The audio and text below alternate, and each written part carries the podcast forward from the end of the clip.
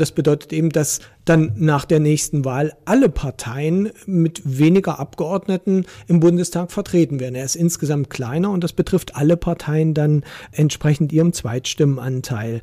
Deswegen bin ich tatsächlich so ein bisschen erstaunt über diesen Vorschlag. Ich hätte nicht damit gerechnet, dass er jetzt doch so auf den Tisch gelegt wird. Akademie fürs Ohr, der Podcast aus der Akademie für politische Bildung in Tutzing am Starnberger See. Hallo zusammen, unser Podcast Akademie fürs Ohr ist zurück. Im vergangenen Jahr haben wir uns auf die Veranstaltungen hier in der Akademie für politische Bildung konzentriert, aber wir wollen unsere Neujahrsvorsätze umsetzen und auch euch wieder öfter von uns hören lassen. Ich bin Beate Winterer, Referentin für Öffentlichkeitsarbeit und Community Management an der Akademie und ich habe heute ein Thema für euch, bei dem der Bundestag seit Jahren nicht vorankommt. Die Wahlrechtsreform. Also die Frage, wie er selbst gewählt wird. Klar ist, der Bundestag muss kleiner werden. Aktuell sitzen dort 736 Abgeordnete. Das sind ganze 138 Abgeordnete mehr, als eigentlich vorgesehen sind. Damit ist der Deutsche Bundestag das zweitgrößte Parlament der Welt. Nur der Nationale Volkskongress in China ist größer. Vorschläge, wie man das Wahlsystem reformieren könnte, gab es schon einige. Jetzt hat die Ampelkoalition wieder einen neuen vorgelegt und über den wollen wir sprechen. Bei mir ist mein Kollege Jörg Siegmund. Er beschäftigt sich seit vielen Jahren als Politikwissenschaftler mit Wahlsystemen Jörg, die Ampelkoalition hat sich auf eine Reform des Wahlsystems verständigt. Wie sieht dieser Vorschlag denn konkret aus und wie unterscheidet er sich vom aktuellen System? Das bisherige Wahlrecht für den Bundestag besteht ja aus einer ganzen Reihe von unterschiedlichen Elementen, aber man kann, glaube ich, ganz gut das Wesentliche herausarbeiten. Und aus meiner Sicht ist das Wesentliche beim bisherigen Wahlsystem gewesen, dass die Parteien im Bundestag so stark vertreten sind, wie es ihrem Zweitstimmenanteil entspricht. Das Wichtige ist also sozusagen die Frage gewesen, wie viele Zweitstimmen bekommt eine Partei und danach hat sich die Zahl ihrer Mandate ausgerichtet. Daneben wird in unserem Wahlrecht aber auch noch ein personales Element oder ist ein personales Element verankert, nämlich durch die Erststimme, mit der ja die Wählerinnen und Wähler einzelne Kandidaten in ihrem Wahlkreis wählen konnten und so die personelle Zusammensetzung, wenn man so will, der Fraktionen beeinflussen konnten. Nun kann es aber passieren, dass eine Partei in einem Land, in einem Bundesland über die Erststimmen, die sie erringt, mehr Abgeordnete in den Bundestag entsenden kann, als ihr aufgrund ihres Zweitstimmenanteils dort eigentlich Sitze zugestanden hätten. Und wenn dieser Fall eingetreten ist, dass also eine Partei über die Erststimmen mehr Mandate erringt, als ihr eigentlich zustehen würden, dann spricht man davon Überhangmandaten. Damit würde allerdings ja der Proporz zwischen den Parteien verzerrt. Also dann wäre diese eine Partei mit den Überhangmandaten ja stärker im Bundestag vertreten, als sie eigentlich sein sollte. Und deswegen Deswegen wurde vor einigen Jahren die Regelung eingeführt, dass dann in einem solchen Fall die anderen Parteien Ausgleichsmandate bekommen, damit am Ende die Parteien wieder so stark vertreten sind, wie es ihrem Zweitstimmenanteil entspricht. Und das führt natürlich dann zu einer teils enormen Vergrößerung des Bundestages. Du hast eben darauf hingewiesen, aktuell 138 Mandate mehr, als es eigentlich sein sollten. Und deswegen versucht der Reformvorschlag jetzt Überhangmandate gar nicht erst entstehen zu lassen. Dass also sozusagen schon an der Stelle angesetzt wird, dass es keine Überhangmandate mehr, mehr entstehen können und damit auch keine Ausgleichsmandate mehr erforderlich sind. Und wie will man das machen? Die Ampelkoalition hat sich überlegt, dass in den Fällen, wo tatsächlich eine Partei mehr Direktmandate gewinnt, als ihr eigentlich Mandate zustehen würden, dann die überzähligen Direktmandate nicht vergeben werden, und zwar diejenigen Wahlkreiskandidaten erringen dann kein Mandat, die den niedrigsten Stimmenanteil in ihrem Wahlkreis ähm, auf sich vereinigt haben. Also die, wenn man es salopp sagen will, die schwächsten Wahlkreiskandidaten, die zwar die meisten Stimmen jeweils in ihrem Wahlkreis gewonnen haben, aber eben äh, mit einem sehr niedrigen Prozentsatz der Erststimmen, die würden dann kein Mandat bekommen. Damit gäbe es keine Übermandate, man bräuchte keine Ausgleichsmandate und der Bundestag würde seine Regelgröße einhalten und gleichzeitig aber eben auch die Parteien entsprechend ihrem Zweitstimmenanteil widerspiegeln. Hm, eine Folge davon ist dann natürlich, dass bestimmte Wahlkreise nicht mehr im Bundestag vertreten werden. Es würde also sogenannte verwaiste Wahlkreise geben, die nicht durch einen direkt gewählten Abgeordneten oder eine direkt gewählte Abgeordnete vertreten wären. Das wäre dann sozusagen die Folge davon. Der Vorschlag sieht da noch ein paar andere Regelungen vor, gerade weil die bisherige Bezeichnung auch vielleicht irreführend ist. Wir sprechen ja bislang, und so habe ich das eben auch gemacht, von den Erst- und den Zweitstimmen und das suggeriert so ein bisschen die Erststimme, das klingt so wie die wichtige Stimme, die Zweitstimme ist vielleicht eben sekundär. Und in Wirklichkeit ist es ja genau andersherum, dass eben der Parteienproporz im Bundestag sich an den Zweitstimmen orientiert. Und deswegen hat die Ampelkoalition jetzt vorgeschlagen, das neu zu benennen. Und statt Zweitstimme soll es jetzt Hauptstimme heißen. Und aus der Erststimme wird er dann die Wahlkreisstimme werden. Das klingt jetzt erstmal nach einer einfachen Lösung, weil der Bundestag in diesem vorgeschlagenen System genau die vorgesehenen 598 Sitze hätte. Aber braucht's denn dann überhaupt noch zwei Stimmen? Was passiert denn jetzt zum Beispiel, wenn ich meine Stimmen in Zukunft splitte, wie es auch jetzt möglich ist? und mit meiner Zweitstimme zum Beispiel die Grünen wähle, aber meine Erststimme einem SPD-Kandidaten gebe. Wo liegt denn da der Unterschied zur reinen Verhältniswahl? Na, der Unterschied zur reinen Verhältniswahl, der läge auch weiterhin, so wie bislang schon, darin, dass ich eben die Chance habe, durch die ich bleibe jetzt bei der alten Bezeichnung, durch meine Erststimme gezielt einen Kandidaten, eine Kandidatin in meinem Wahlkreis zu wählen und damit die personelle Zusammensetzung des Bundestages zu beeinflussen. Denn mit der Zweitstimme wählen wir ja Listen, Landeslisten, die die Parteien aufgestellt haben und das sind sogenannte geschlossene Listen oder starre Listen. Als Wählerin oder Wähler habe ich ja nicht die Möglichkeit, auf den Listen einzelne Kandidaten zu bevorzugen durch Stimmenhäufung zum Beispiel. Beispiel. Das ist bei der bayerischen Landtagswahl etwas anders und bei Kommunalwahlen nochmal deutlich anders. Die Möglichkeit gibt es bei Bundestagswahlen bislang nicht und es ist auch künftig nicht daran gedacht, das zu verändern, so dass ich eben tatsächlich durch die Erststimme und durch die Wahl eines Wahlkreiskandidaten oder einer Kandidatin die Möglichkeit habe, personellen Einfluss auf die Zusammensetzung des Bundestages zu nehmen. Was sich jetzt verändert, wäre einfach nur das Folgende, dass durch ein Stimmensplitting.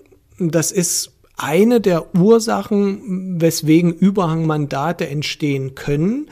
Und da sie nach dem neuen Vorschlag ja nicht mehr entstehen sollen, indem eben dann einfach Überhangmandate nicht besetzt werden, könnte es dazu führen, dass wenn ich und andere in meinem Wahlkreis sehr intensiv von diesem Stimmensplitting Gebrauch machen, dass es dann tatsächlich ein Wahlkreis wäre, in dem ein sogenanntes Überhangmandat entsteht und das würde dann eben unter Umständen nicht besetzt, sodass es dann ich durch mein Stimmensplitting Splitting im Verbund mit anderen Wählerinnen und Wählern dazu beitragen könnte, dass es verwaiste Wahlkreise gibt. Der neue Vorschlag für die Reform stößt ja jetzt nicht überall auf Begeisterung. Viele Parlamentarier, auch aus den Ampelparteien, können ja jetzt schon damit rechnen, dass wenn der Vorschlag des Gesetzes angenommen wird, dass sie dann im nächsten Bundestag nicht mehr vertreten sein werden, weil sie eben bisher Überhangmandate gewonnen haben oder in Wahlkreisen sind, die sehr umkämpft sind. Hältst du es denn für wahrscheinlich, dass die Abgeordneten einem Gesetz zustimmen, das vielen von ihnen selbst schaden wird? Zunächst mal ist es richtig festzustellen, dass mit diesem Gesetzentwurf die Parlamentarier sozusagen am Ast sägen, äh, auf dem sie auch selbst sitzen. Das kann man schon so sagen, denn wenn der Bundestag deutlich verkleinert werden soll, wieder auf die Regelgröße zurück geführt werden soll, dann äh, müssen ja alle Parteien, alle Fraktionen federn lassen, salopp gesagt. Und das bedeutet eben, dass dann nach der nächsten Wahl alle Parteien mit weniger Abgeordneten im Bundestag vertreten werden. Er ist insgesamt kleiner und das betrifft alle Parteien dann entsprechend ihrem Zweitstimmenanteil. Deswegen bin ich tatsächlich so ein bisschen erstaunt über diesen Vorschlag. Ich hätte nicht damit gerechnet, dass er jetzt doch so auf den Tisch gelegt wird. Gerade von Seiten der FDP hätte ich damit mehr Widerstand auch sozusagen innerhalb der Koalition gerechnet, denn gerade für die FDP ist es ja sehr prekär. Sie würde nicht nur Mandate verlieren, weil der Bundestag insgesamt verkleinert wird, sondern die FDP liegt zumindest momentan in den Umfragen ja auch gerade mal so knapp über der 5-Prozent-Hürde.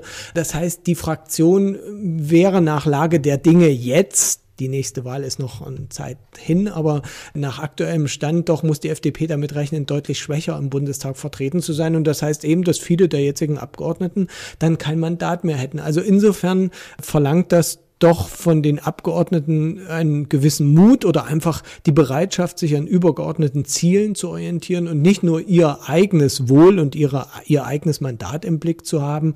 Und ich bin gespannt, wie die Diskussion jetzt in den nächsten Wochen verlaufen. Was man so hört aus Berlin ist, dass es tatsächlich auch innerhalb der FDP gerade doch heftige Diskussionen geben soll. Die Mitglieder der FDP in der Wahlrechtskommission, die haben diesen Vorschlag ja mit ausgearbeitet, tragen ihn auch, ob sie sich in ihrer eigenen Fraktion durchsetzen werden. Das müssen wir jetzt mal schauen. Das wird auf jeden Fall eine spannende Diskussion werden.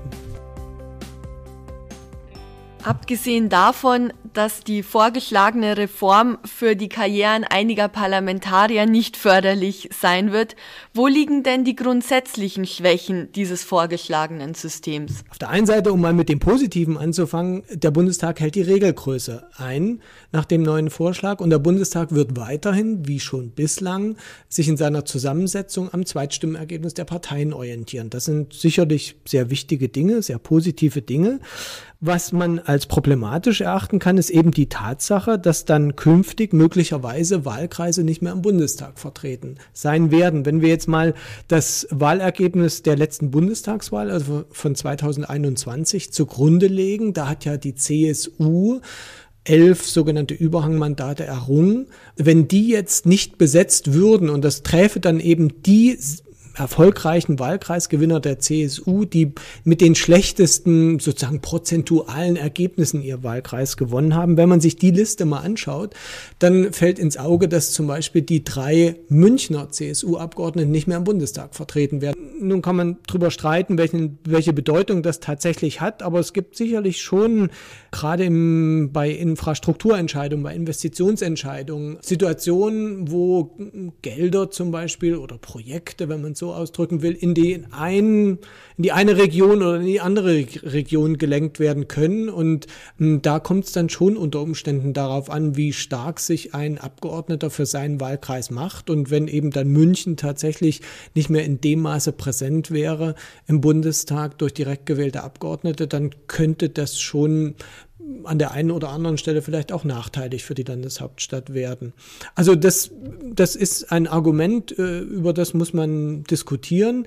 Es gibt natürlich auch Möglichkeiten, damit umzugehen. Die Parteien könnten ja auch hm, sozusagen Betreuungsabgeordnete, so, so nennt man das, für einen Wahlkreis benennen, die dann zwar dort nicht direkt gewählt sind, sondern über die Liste in den Bundestag gekommen sind, aber eben dann trotzdem den Wählerinnen und Wählern in einem bestimmten Wahlkreis als Ansprechpartner zur Verfügung stehen könnten.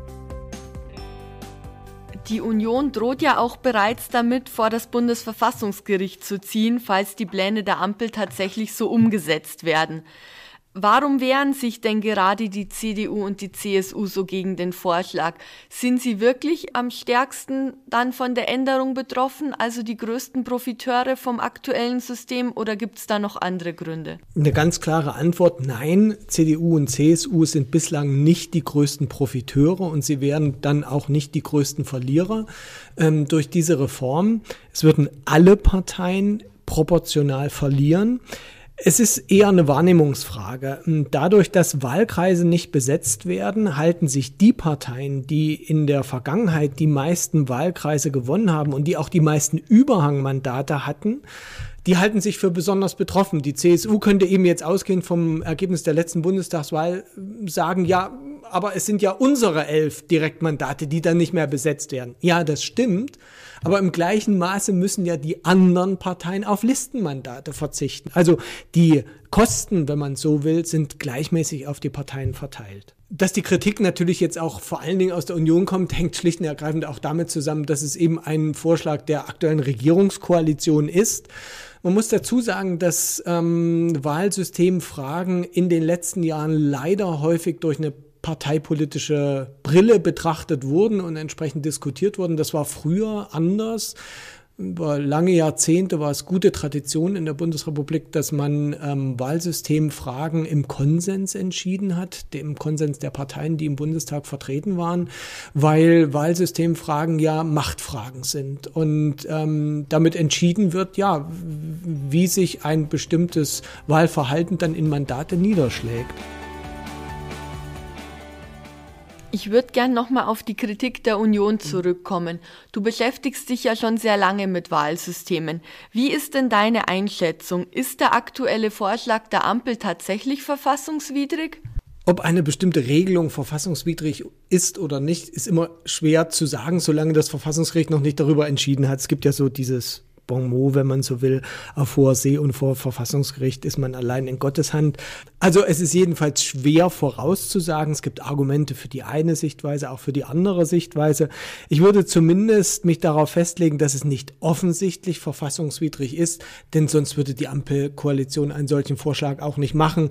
Äh, keine Partei kann ein Interesse daran haben, ein offensichtlich verfassungswidriges, einen offensichtlich verfassungswidrigen Gesetzentwurf auf den Weg zu bringen. Das wäre schlicht äh, sozusagen politisch politischer Selbstmord, wenn man es mal ganz, äh, ganz hoch anhängen will. Tatsächlich ist es ja so, dass unser Verfassungsrecht, also das Grundgesetz, im Grunde kaum Vorgaben enthält, was das Wahlsystem, was das Wahlrecht insgesamt anbelangt, so man auch äh, keinen sicheren Maßstab darin findet, zum Beispiel, wer ist denn jetzt ein Wahlkreissieger? Wir könnten ja auch ein Wahlsystem verabschieden, was überhaupt keine Wahlkreise im Übrigen vorsieht. Aus meiner Sicht ist es so, dass die Entscheidung oder Entscheidungen im Wahlrecht zumindest nicht willkürlich getroffen werden dürfen, sondern für eine bestimmte Entscheidung, zum Beispiel eben die Frage, wer kann als Wahlkreissieger gelten und tatsächlich ein Mandat bekommen und wer nicht, müssen objektive Kriterien, sachliche Kriterien vorliegen, die meines Erachtens der gegenwärtige Entwurf der Ampelkoalition durchaus enthält. Deswegen würde ich denken, dass das nicht verfassungswidrig ist. Im Übrigen finde ich ganz interessant, äh, gerade wenn die CSU sich da ja doch echauffiert und sagt, das ist alles also ganz grob verfassungswidrig. Wenn man mal in das bayerische Wahlgesetz schaut, bei der bayerischen Landtagswahl gibt es auch eine Regelung, die besagt, dass ein siegreicher Stimmkreiskandidat, in Bayern heißt ja Stimmkreis, nicht Wahlkreis, was das anbelangt, ein siegreicher Stimmkreiskandidat, dessen Partei an der Sperrklausel scheitert, der bekommt bekommt auch kein Mandat, sondern dann wird der Zweitplatzierte im Wahlkreis genommen. Also hier haben wir eine Regelung, die zumindest auf den ersten Blick doch recht ähnlich ist. Und insofern tue ich mich schwer, dieses Vorhaben jetzt der Ampelkoalition von vornherein als verfassungswidrig einzustufen. Aus der Ampelkoalition heißt es ja jetzt, man wolle die Union auch noch ins Boot holen und alle Parteien müssten ja Abstriche machen, wenn der Bundestag wirklich kleiner werden soll. Hältst du es denn für wahrscheinlich, dass es noch irgendeinen Kompromiss mit der Union geben wird oder geht der aktuelle Vorschlag eher so durch den Bundestag? Ich hatte ja vorhin schon deutlich gemacht, dass ich zumindest einen Kompromiss für wünschenswert erachte. Was jetzt tatsächlich die Kompromissfähigkeit der verschiedenen Parteien anbelangt, habe ich gleichwohl meine großen Zweifel. Man muss auf der einen Seite sehen, die Wahlrechtsreformkommission, die vom Bundestag nach der Wahl wieder eingesetzt wurde, die hat nun schon über Monate intensiv getagt. In ihr sind alle Parteien, die im Bundestag vertreten sind, ebenfalls vertreten. Dazu kommen noch äh, externe Sachverständige. Und da hat es viele, viele Diskussionen gegeben, ohne dass man sich offensichtlich geeinigt hat wenn man also so weit schon gekommen ist, dass man das in einen Gesetzentwurf gießt, damit ja auch formalisiert, dann zementiert man damit in gewisser Hinsicht ja auch Positionen, von denen man dann später nur schwer wieder weg äh, abrücken kann. Genauso hat sich die Union aber auch auf bestimmte Eckpunkte sehr deutlich festgelegt, die eben damit nicht vereinbar sind. Insofern sehe ich momentan nicht unbedingt den Willen und die Bereitschaft auf Seiten der verschiedenen politischen Akteure hier tatsächlich noch zu einem Kompromiss äh, zu gelangen. Wünschenswert wäre es auf jeden Fall.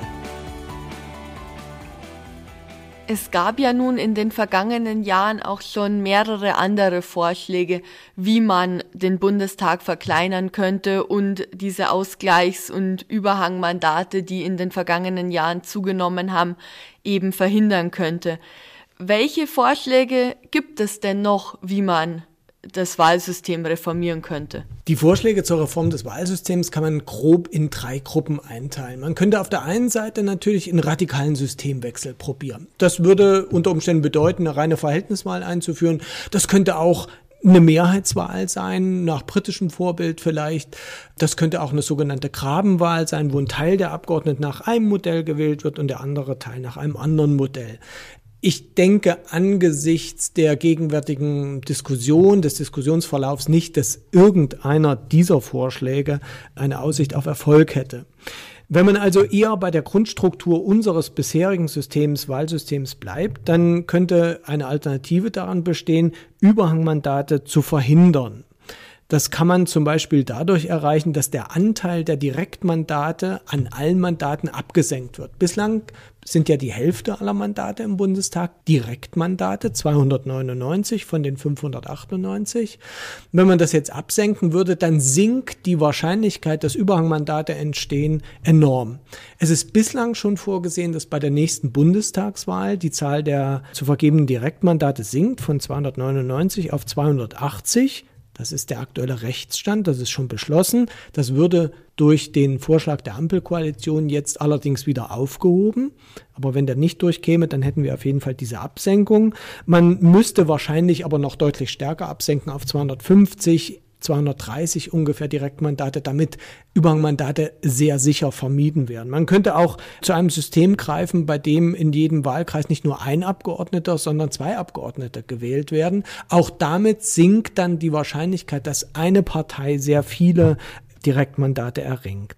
Und neben dieser Verhinderung von Überhangmandaten besteht die dritte Alternative eben darin, Überhangmandate auf die eine oder andere Weise zu verrechnen. Im Grunde ist der gegenwärtige Vorschlag gehört auch mit zu dieser Lösungsstrategie dazu, indem eben Überhangmandate zunächst mal rechnerisch anfallen könnten, aber sie dann eben nicht besetzt werden. Also die sogenannte Kappung. Man könnte auch Überhangmandate nicht ausgleichen. Dann gäbe es zwar Überhangmandate, der Bundestag würde ein bisschen größer werden, aber es würde zumindest nicht diese große Zahl von Ausgleichsmandaten geben, die ihn aufbläht. Das führt dann aber natürlich dazu, dass die Parteien eben nicht mehr entsprechend ihrem Zweitstimmenanteil vertreten sind. Also dieser Parteienproporz, der Proporz zwischen den Parteien nicht mehr gewahrt ist. Und das ist ja gerade vom Bundesverfassungsgericht kritisiert worden und nur in sehr engen Grenzen für zulässig geachtet worden. Also das wäre eine Entwicklung oder eine, einen Lösungsvorschlag, der meines Erachtens nicht tragen würde. Man könnte auch versuchen, entstehende Überhangmandate Mandate parteiintern zu verrechnen. Das funktioniert nicht bei der CSU, weil sie ja nur in Bayern antritt. Das würde aber zum Beispiel bei der CDU funktionieren. Wenn die CDU, sagen wir, in Baden-Württemberg zehn Überhangmandate erringt, wäre es ja auch möglich, dass diese kompensiert werden, indem eben die CDU in anderen Ländern, meinetwegen in Niedersachsen, in Nordrhein-Westfalen, wo auch immer, entsprechend weniger Listenmandate in den Bundestag entsenden kann. Das würde allerdings den parteiinternen Proporz verzerren und das ist also ein Lösungsweg, der auch mit großen Schwierigkeiten verbunden ist, weil das natürlich in den Parteien dann zur Diskussion führt, warum soll ein Landesverband zurückstecken, bloß weil in einem anderen Land entsprechende Überhangmandate gewonnen wurden. Also das sehe ich auch nicht als den Königsweg an. Aber für irgendetwas muss man sich letzten Endes entscheiden, wenn man an der Grundstruktur unseres Wahlsystems überhaupt festhalten will.